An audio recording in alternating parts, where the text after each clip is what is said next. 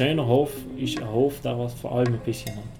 Das Wichtigste ist, glaube ich, die Nachhaltigkeit für mich. Nicht allein nachhaltig auf dem Papier, äh, sondern wirklich nachhaltig, wirklich mit Kopf und Fuß.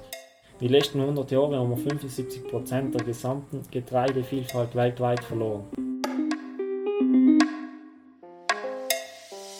Farmfluencers auf South Tirol im Gespräch mit Südtiroler Bauern und Bäuerinnen der, der Zukunft. Hallo zusammen, ich bin Maike und ich spreche für euch mit Bauern und Bäuerinnen, die es schaffen, von der Landwirtschaft zu leben und im Einklang mit der Natur zu arbeiten. Für eine starke, nachhaltige Landwirtschaft, die unsere Zukunft sichert. Heute bin ich bei Michael auf dem Eiserthof in Deutschenhofen. Auf dem Bergbauernhof seiner Familie baut er alte Gemüsesorten an und macht viele andere interessante Sachen. Wir haben über Vielfalt, altes Wissen, den Klimawandel und Arbeitspferde gesprochen. Ja, hallo Michael, danke, dass ich kommen durfte zum Helfen. Ja, gerne. Könntest du dich ganz kurz äh, vorstellen? Ähm, ich bin der Michael Pfeiffer, wohne in Deutschnofen, bin der junge Bauer beim Eisathof, wo wir äh, Permakultur betreiben. Und seit wann machst du das?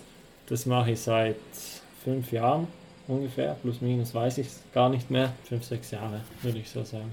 Und jetzt bist du ja relativ jung, also hast du ja schon ganz früh damit angefangen. Genau. Ähm, weil es deine Leidenschaft ist oder weil es deine Eltern vorher auch schon ähm, so betrieben haben hier auf dem Hof? Oder ja, wie bist du hier gelandet an dem Punkt? Zum einen denke ich mal, ist mir sicher auch in die, in die Wiege gelegt, sage ich immer, bei jedem Interview auch, weil ähm, mein Vater ist Gärtner, wir haben immer schon einen Hausgarten gehabt, meine Mutter war da auch immer sehr fleißig unterwegs und deshalb war es mir irgendwie immer schon in die Wiege gelegt. Ich habe auch schon als kleines Kind irgendwo ich so einen kleinen Garten gehabt und da ein bisschen rum experimentiert und dann natürlich wieder über, über die Landwirtschaftsschule und Kontakte und so weiter und so fort ist man da halt langsam an die ganze Sache rangeführt worden. Und jetzt haben wir ja heute äh, zusammen ein bisschen Heu gemacht. Genau. Ähm, was ist denn sonst so ein typischer Tagesablauf? Oder hast du überhaupt einen? Oder was genau sind deine Tätigkeiten? Also wir haben ja auch Tomaten geerntet. Ähm. Genau. Ja, so ganz einen typischen Tagesablauf gibt es bei mir eigentlich nicht, weil jeder Tag ist ein bisschen anders. Es ist jeden Tag ein bisschen etwas anderes zu tun. Und dann ist es eben immer angepasst an die Jahreszeit, welche Arbeiten das anstehen. Was sind denn jetzt alles deine Standbeine eigentlich genau?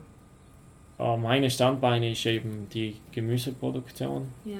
Primär dann ein kleines Standbein ist äh, die ähm, Produktion von Fleischlämmern. Eierverkauf ganz, ist aber wirklich sehr minimal. Und ja, ich sage jetzt aber der Gemüsebau, da ist ja bei mir nicht äh, fünf Kulturen, sondern wirklich die 500 Pflanzensorten, die was verkauft werden müssen oder halt nicht müssen äh, verkauft werden. Da ist auch Getreide dabei, Körner, Früchte, Trockenbohnen und so weiter und so fort.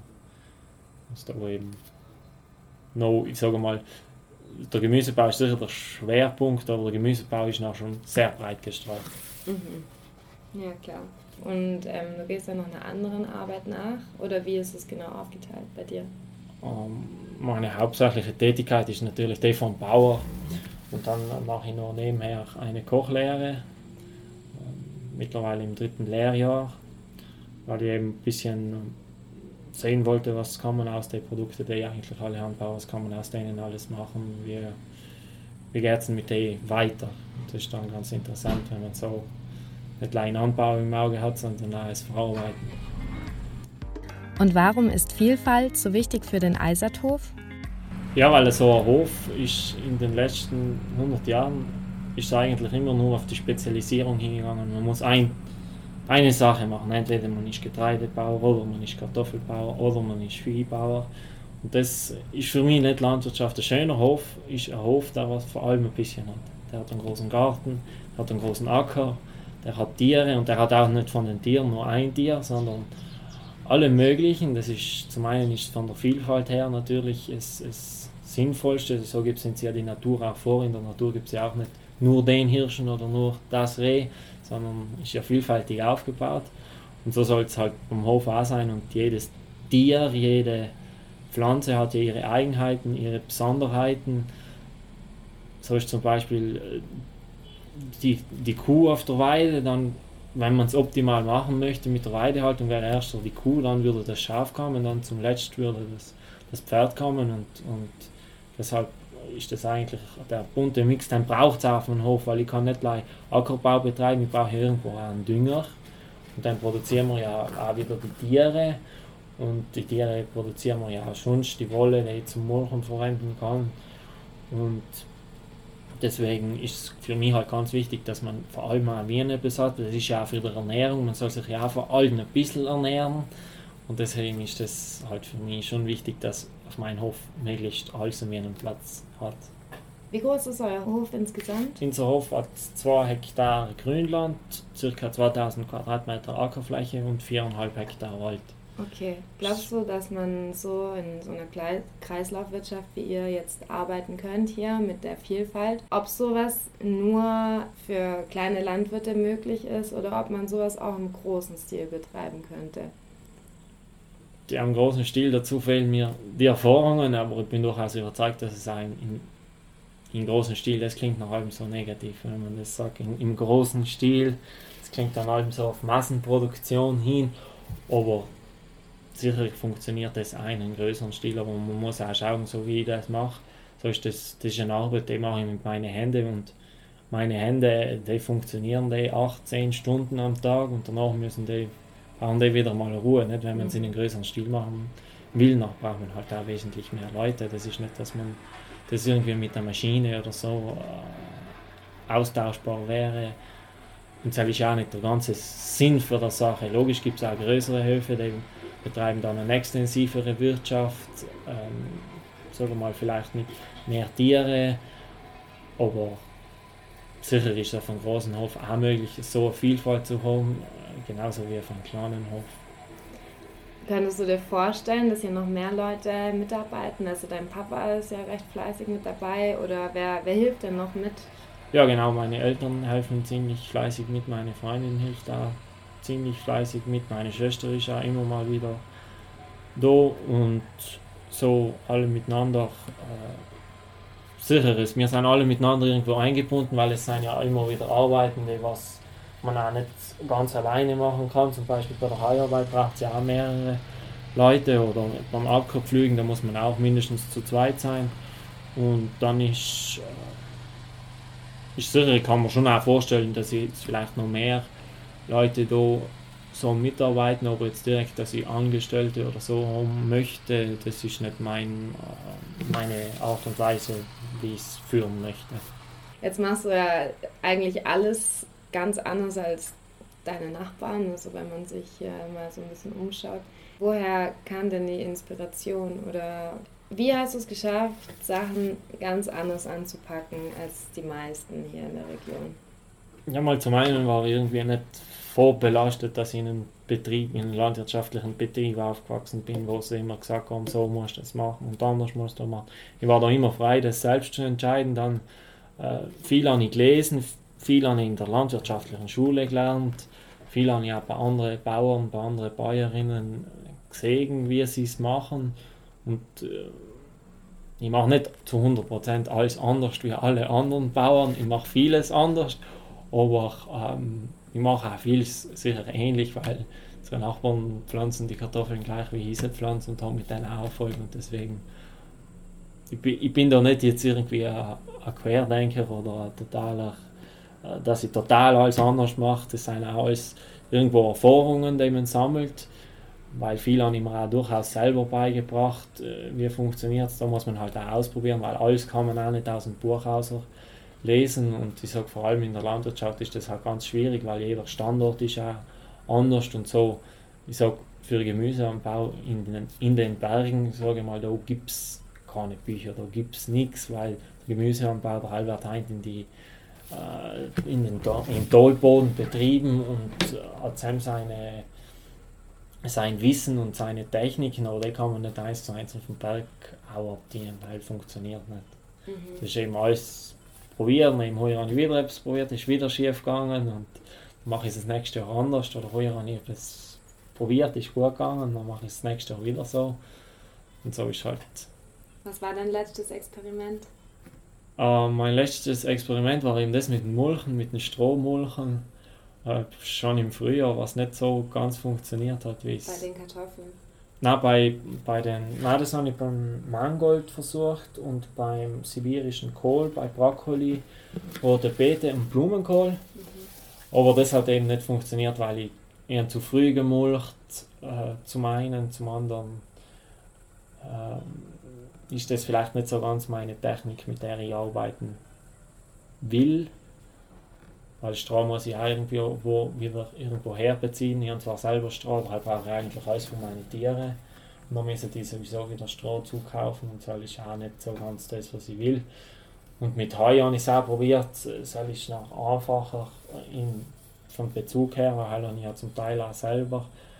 Aber ich glaube, mit dem Rasenschnitt, das ist einfach meine Mulchtechnik und mit der bin ich am erfolgreichsten. Perfekt. Bei manchen Leuten funktionieren manche Sachen und bei anderen Leuten funktionieren manche Sachen halt nicht.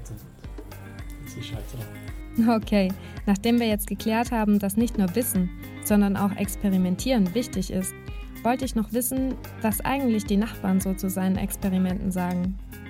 Ja, sicher viele um gesagt halt auch von Arbeitsaufwand, das ist schon viel Arbeit und Ding. Aber ich kann jetzt nicht sagen, dass ich da irgendwie eine negative Rückmeldung oder so gekriegt habe. Es ist seine halt alle ganz baff, wenn sie herkommen und dann sagen sie, na das wächst und so eine wächst und na das tut bei uns da, wo man eigentlich glaubt, das wächst ja allein in den im Talboden unten, weil es bei uns einfach viel kälter ist. Und äh, ja, es ist bei uns auch viel altes Wissen noch da, altes Wissen auch in, in, in Acker drinnen, oder halt wie man es in Acker drinnen macht. Und äh, viele Leute wissen ja noch über viele alte Kulturen auch Bescheid. Und ich sage schon, es ist eine gewisse äh, Bewunderung für das da, dass das auch irgendwo wieder aus oder belebt wird, sagen wir mal. Und äh, was genau macht die Art und Weise aus, die, wie du anbaust? Nach welchen Prinzipien arbeitest du? Das Wichtigste ist, glaube ich, die Nachhaltigkeit für mich, dass es wirklich nicht allein nachhaltig auf dem Papier, äh, sondern wirklich nachhaltig, wirklich mit Kopf und Fuß einen Sinn macht. Äh, der zweite Punkt ist, Geschmack ist alles, weil du da Geschmack produzieren, nicht Menge. Und äh, danach halt auch, dass es irgendwo auch an, an, an sinnvollen, äh, dass es irgendwo auch fair ist, damit ich als Produzent etwas davon habe, damit der Käufer etwas davon hat, dass man alle miteinander, dass wir einen Kreislauf haben, der was funktioniert und von dem wir alle irgendwie profitieren. Mhm. Und das ist eben ganz wichtig, aber das ist eben auch in der Permakultur, baut ja alles auf Kreisläufe auf und äh, dass es eben auch mit der Natur geht und nicht ganz gegen sie. Ja, ja jetzt hast du gerade auch erwähnt, dass du, ähm, dass du auf, dem, auf dem Papier nicht bio bist. Ja, genau. Ähm, äh, warum nicht? Na, zum einen ist für mich Bier. Es gibt schon einmal gar keinen Verband, in den ich beitreten kann, der was meine Einstellung, so wie ich sieg, oder vielleicht gibt es einen Verband, like, ich weiß nicht, aber es ist kein noch mehr bekannter Verband, der was die, Ein die Einstellungen vertretet, die was ich vertrete. Zum einen und zum anderen äh, will ich auch nicht unbedingt zu einem Verband dabei gehen, wo sicher einige dabei sein, die was nicht unbedingt für die ganze Sache überzeugt sein. Weil ich nicht unbedingt, wenn bin ich irgendwo dabei, wo wirklich die Leute, was drinnen sein, die sind zu 100% und felsenfest für den überzeugt. Und logisches Bio, biologisches Zertifikat, es bringt mir in dem Sinne auch nicht unbedingt viel, ob ich da jetzt zertifiziert bin oder nicht. Äh, die, was wissen, dass ich da oder die, was mein Acker mal gesehen haben, die wissen schon, dass da nicht gespritzt hat, dass da keine Dinge zum Einsatz kommen, weil es hat auch gar nicht funktionieren, weil man kann nicht äh, 50 Pflanzenarten nebeneinander hinsetzen und dann probieren mit Gift zu spritzen, dann geht das sicher irgendwann nicht drauf. Mhm. Und äh, deswegen äh, ist da nicht für mich nicht unbedingt, dass ich einem Verband zu gibt, der was mir noch Regeln vorgibt, der was mir eigentlich vielleicht auch manche gegen, gegen meiner Wirtschaftsweise gehen und manche gehen wir vielleicht zu wenig tief. Die meisten gehen wir eigentlich zu wenig, äh, sind zu wenig weit gedacht. Deswegen bin ich da einfach kein dabei. Aber glaubst du, es hätte für dich einen Vorteil, ähm, wenn es eine Vereinigung gäbe? Na. Okay. Na, weil eine Vereinigung, das ist halt schwierig, weil ich will ja niemand anders aufzwingen, du musst in deinem Garten so dienen wie ich, weil leider das, was ich tue, ist richtig. Das, was ich hier tue, das ist für mich der richtige Weg. Aber das heißt noch lange nicht, dass das für alle anderen der richtige Weg ist. Das will ich nie behaupten. ja, aber wie bist du denn sonst so vernetzt? Also du arbeitest ja mit einem Koch, arbeitest du zwei, zusammen? Mit zwei. mit zwei Köchen arbeitest du genau. zusammen? Ist es, ist es dein ganzes Netzwerk oder ähm, wie sieht es da bei dir aus? Also zum Verkaufen ist das mein ganzes Netzwerk nicht. Mhm. Es gibt noch ein paar private Leute, die was ab und zu Zeug bei mir kaufen. Äh, mittlerweile mit dem Saatgut ist aber noch mal ein bisschen eine andere Sparte. Äh, gibt es halt auch eher Privatleute, was inkaufen und äh, da ist sicher, da sind die Küche oder halt in dem Sinne vom Verkauf her ist das mein Netzwerk und nachher logisch ist nochmal äh, im Anbau, sage ich mal, in der Saat, Saatgutbezug gibt es nochmal andere Netzwerke, auf denen man setzt und mit denen man arbeitet. Und was wäre die Vision für, für deinen Hof? So, die, die nächsten Schritte, die du gern angehen würdest? Die nächsten Schritte, ja, jetzt mache ich mal die, wenn ich noch die Kochlehre fertig an, ans was eben ziemlich hohe Priorität ist, das mit der Arbeit, dass ich mir Arbeitspferde schaffe und mit der wirklich ähm, am Hof schaue, viele arbeiten jetzt vielleicht nicht 100%, aber schon die meisten arbeiten mit den Arbeitspferde zu machen. Eben Schweine unschaffen, Ziegen unschaffen, ähm, in der Saatgutvermehrung noch äh, mehr zu vermehren, noch äh, besser zu vermehren. Und dann, ja, dann habe mehrere, mehrere Dinge im Kopf. Dazu hatte Michael zwar noch ganz viele Geschäftsideen, aber die müssen leider unter uns bleiben. Er träumt aber auch von mehr Tieren auf dem Hof und erklärt mir warum. Meinen ist schon einmal, es, es Produkt, das mir ein Tier liefert. Mhm. Kalbfleisch ist Kalbfleisch, Schaffleisch ist Schaffleisch, äh, Schweinefleisch ist Schweinefleisch, sage ich mal, Kuhmilch ist Kuhmilch, Schafmilch ist Schafmilch. Das ist ja alles etwas anderes, das ist ja alles nicht das Gleiche und irgendwo äh, bin ich ja auch ein ziemlich kulinarisch gesehen ziemlich ein verfressener Mensch, sage ich mal. Ich mag es zu essen, ich mag es auch Vielfalt zu essen und das ist auch sicher, wenn ich irgendwo hingehe, in ein anderes Land oder in, in irgendein Restaurant, ich werde allem das essen, was ich nicht kenne. Alles, was ich schon kenne, hell, hell ist nichts mehr Neues, hell ist kein Erlebnis mehr. Ich werde allem das essen, was ich noch nie gehabt habe. Und das ist eben auch bei den Tieren. Es, es ist, jedes Tier hat seine Eigenschaften. Es, es Schof ist ein genügsames Tier, das im Boden schont, das gut zum Beweiden, die Milchlämmer oder halt die Lämmer zum, von der Fleischqualität sehr hochwertig und interessant sein. Die Pferde haben noch wieder den, Vorteil, dass sie auf Wurmbefall weniger empfindlich sind, dass ein älteres ähm, Groß, also groß, das was nicht so einen hohen Nährwert hat, brauchen eigentlich, brauchen und selber verwerten können. Das Schof ist eben zum Beispiel sehr unfällig auf, in, auf innere Parasiten, was das Pferd wiederum nicht ist. Die Schweine, die haben in Südtirol jeder hat einen Speck im Keller hängen, aber niemand hat das Schwein daheim. wir haben zum Glück eh, oder wir haben eh das Glück, dass wir das Schwein beim Nachbar kaufen können. Aber eben, das möchte ich auch, dass ich es selber habe. Das Schwein verwertet mir dann wiederum Sachen aus dem Ackerlei, was ich vielleicht nicht unbedingt äh, verkaufen kann. Oder wenn ich mal einen Überschuss für irgendetwas habe, kann ich es in die Schweine verfüttern. Und so hat ja jetzt Tier irgendwo seine seine Berechtigung, seine Eigenschaften, die was ich nachher eben wirklich auf meinen Hof optimal ausnutzen kann, weil das, was die Schafe im Winter an Heu nicht fressen, das, was hinten bleibt, was immer zu hoch ist, das kann ich wieder dem Pferd geben, weil das Pferd gerade das braucht. Mhm. Und sonst muss ich es halt weghaben quasi. Da war ja auch schon drin. Mhm. Und mit dem Schaf kann ich nicht in den Acker pflügen, mit dem Pferd kann ich es wiederum schon. Ähm, mit dem Pferd kann ich jetzt vielleicht nicht im Frühjahr schon die super Weide, Weide betreiben, damit ich dann später äh, einen guten zweiten und dritten Schnitt hinkriege, was ich mit dem Pferd vielleicht nicht hinkriege, weil ich das Pferd nicht so früh auf die Weide schicken kann. Und warum genau das Pferd als ähm, Arbeitstier? Das Pferd als Arbeitstier, ich sage mal, äh, haben wir jetzt nachher auch die Größe und die PS. Weil ein Pferd sicher leistungsstärker ist als es Rind ist. Wir haben drei Möglichkeiten, sagen wir mal. In Esel, wo ich nicht so Fan von Esel bin, weil ich mit Esel ein paar Jahre gearbeitet Das sind ganz nette Tiere, so zum Auslassen, aber es sind halt auch extrem sture Tiere. Wenn die nicht wollen, dann wollen wir nicht. Dann gibt es da nichts. Und zum anderen glaube ich auch so feinfühlig oder so zielgenau, wie ich mit dem Pferd arbeiten kann, das kann ich mit der Kuh nicht auch. Und mit der Esel auch nicht. Wirklich die Perfektion, das, die Stärke, das hat ein Pferd. In meinen Augen. Und im Vergleich zur Maschine, was hat das Pferd für Vorteile?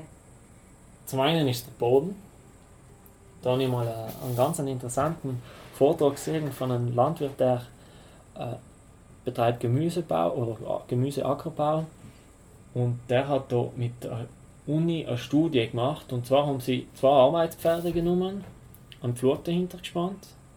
Da haben sieben Jahre lang um eine Parzelle gepflügt, aber halt so, wie es halt in der modernen Landwirtschaft gang und gäbe ist. Und dann haben sie nochmal einen Traktor der was für eine Bodenauflagefläche eine höhere Auflagefläche gehabt hat und gleichzeitig noch das geringere Gewicht, weil die zwei Pferde um fast zwei Tonnen auf die Waage gebracht und der Traktor hat glaube ich 1,3 Tonnen auf die Waage gebracht. Mhm. Da haben wir eben das das Pferd hat sieben Jahre lang gepflückt und der Traktor hat sieben Jahre lang, also genau mit dem gleichen Flug, es ist alles, die Gegebenheiten sind genau die gleichen, genau auf dem gleichen Boden haben sie das gemacht. Den sieben Jahren haben sie herausgefunden, dass der Boden, wo die Pferde gearbeitet haben, eine bessere Bodenstruktur und besseren Humusgehalt aufweist, als es der Boden dort weniger Verdichtungen hat, als der Boden, wo der Traktor ist. Ja, das ist interessant, weil die technischen Daten ja eigentlich dagegen sprechen. Ja, genau. Das Pferd ist schwerer, das Pferd müsste theoretisch besser zusammentreten. Und sie haben es in der Studie nicht ganz direkt herausgefunden, woran es liegt. Der Bauer hat live vermutet, dadurch, so wie das Pferd umtretet, macht es nicht den Schaden, wie es ein Traktor macht. Mhm. Und der Schlupf vom Traktor hat da auch noch irgendetwas auszusagen. Mhm. Eben das hat mich sehr fasziniert, dass das Pferd in der, im Anbau welche Vorteile das eigentlich alles hat. Du kannst mit dem Pferd halt jede Tätigkeit ersetzen, die was Traktor kann. Sag jetzt, du wirst nicht mit einem Pferd einen zwölfscharigen Pflug ziehen. Logisch, das würde aber bei den Flächen hier sowieso keinen Sinn machen. Nein, macht auch keinen Sinn. Und dann ist das Pferd logisch eben von der Nachhaltigkeit her das Interessante. Er läuft mit Biodiesel, er läuft mit Heu. Und der Traktor läuft halt eben leider mit Mineraldiesel. Und irgendwann wird die Ressource ja ausgehen für die Umwelt ist sie auch nicht das Beste, wie wir glauben zu wissen oder wissen, sage ich mal, wissen das wirklich ist ja wissenschaftlich belegt.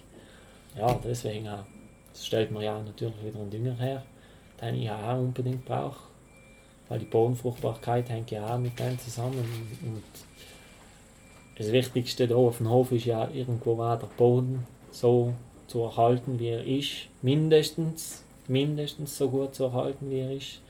Und wenn möglich allem noch zu steigern.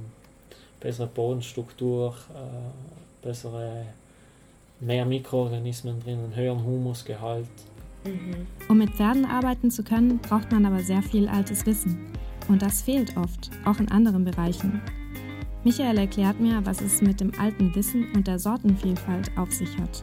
Die letzten 100 Jahre haben wir 75 Prozent der gesamten Getreidevielfalt weltweit verloren von Gemüse und so bin ich mir nicht sicher, haben es glaube ich noch höher, haben wir glaube ich schon bei die 90 Prozent.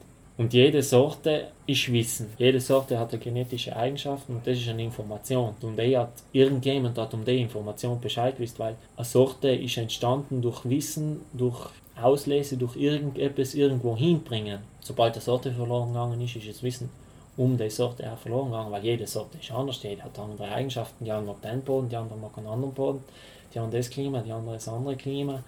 Und da ist schon viel Wissen verloren gegangen. Und äh, zum anderen ist es auch so für die Umwelt und so weiter nicht so optimal. Ich meine, wir müssen jetzt nicht zurückgehen und leben wie im Mittelalter. Das macht ja auch keinen Sinn, aber halt jedes Handeln hat irgendetwas zur Folge und die Folgen, die man, über die sollte man halt auch Bescheid wissen. Ja, und dann haben wir noch über das Ernährungssystem und den Klimawandel geplaudert, bis ich dann Michael gefragt habe, was er konkret braucht, um sich und seinen Hof weiterzuentwickeln. Was für mich ganz, ganz praktisch war, wenn ich vielleicht noch einen Koch wünschen hätte oder noch, auch noch zwei, drei Köche, die so mit dir möchte zusammenarbeiten, mhm. mit deinen Produkten äh, aus dem will ich etwas machen. Von dem bin ich überzeugt, weil es, es bringt mir nicht der Koch, der was hergeht zu mir da und sagt, ja, bringst du mir halt und, und sich mit der ganzen Geschichte das alles. Jetzt haben wir mhm. gar kein Interesse, weil heimisch okay. irgendwo ist dann der Spaß bei der Arbeit nicht da und, und das halt darf auch nicht fallen. Weil es ist, so ist es einfach toll, wenn ich zum Koch hingehe und dann bringe ihm das und so. Das ist neu. Das habe ich heute zum ersten Mal das schmeckt so und so laut mir, schau mal, was du daraus machen kannst. Und dann die Woche drauf kommt er, na, das war geil, das muss man unbedingt noch bringen. Das ist logisch irgendwo persönlich ja eine extreme Genugtuung. Das ist nicht gleich, dass es da wirtschaftlicher, äh, wirtschaftliches Rückgeben für mich ist, sondern auch die Rückmeldung, die macht mir persönlich auch, da bin ich froh. Ne? Und äh, selber sicher hilfreich ich sage danach, ich, ich sehe, wie die ganze Landwirtschaft oder die ganze Politik und Just äh, läuft. Da braucht es halt ein paar Schritte, die was eben wirklich das auch mehr fördern. Das noch. Ich bin da eher äh, sehr pessimistisch auf das hingerichtet, weil halt die Politik hat die letzten, das letzte Jahr schon Zeit gehabt, die letzten zehn Jahre hätten sie schon Zeit gehabt, weil das auch nicht Probleme mit, was, wo meine Landwirtschaft dagegen hat, die Probleme die sind nicht äh, heuer aufgetaucht. Die Probleme, für die wissen wir schon viele Jahre, lange Zeit. Aber die Wirtschaft lässt es nicht zu, sagen sie, aber mhm. irgendwann kriegen wir ihre Durchkutsche. Die Frage ist, wenn wir sie kriegen, mhm. wie sie noch kommt und wem sie trifft, werden wir noch sehen. Und wie immer habe ich die Frage gestellt, was Michaels Ratschlag ist für Bäuerinnen und Bauern, die sich verändern möchten oder etwas Neues ausprobieren wollen. Fang klein an, fang langsam an und fang nicht an, weil du glaubst, dass jemand eine Erfahrung hat, in der Neues zu glauben. Weil äh, es mag schon sein, dass manche mit manchen Systemen extrem erfolgreich sein, aber du kannst nicht davon erwarten, dass das System auch bei dir auch funktioniert lest ihn das Ganze hin, aber verlass dich nicht 100% aufs Buch. Du musst ausgehen, du musst das, du musst das mit den Händen fühlen, du musst das umgreifen, du musst das sehen, du musst immer probieren. Wenn du nicht probierst, äh, der Mensch ist gemacht, um Fehler zu machen und aus den Fehlern zu lernen. So seien wir eigentlich mit der Menschheit da, wo wir eigentlich sein. Auf den Wissensstand, sage ich mal. Und, und deswegen, ja, klein anfangen, ich habe auch klein angefangen, äh, nicht zu viel anfangen und nicht etwas tun, was man aus finanziellen Gründen oder so tut, sondern etwas tun, von dem man überzeugt ist, weil nachher läuft das auch. Wenn du nicht überzeugt bist von dieser Sache, dann funktioniert es nicht. Ja. Okay, das war ein gutes Schlusswort. Dankeschön. Passt. Das war's jetzt schon. Ja, das waren 14 Minuten, das muss ich alles aufschreiben. ja, ja, sicher für mich. Und die anderen geht es auch schon.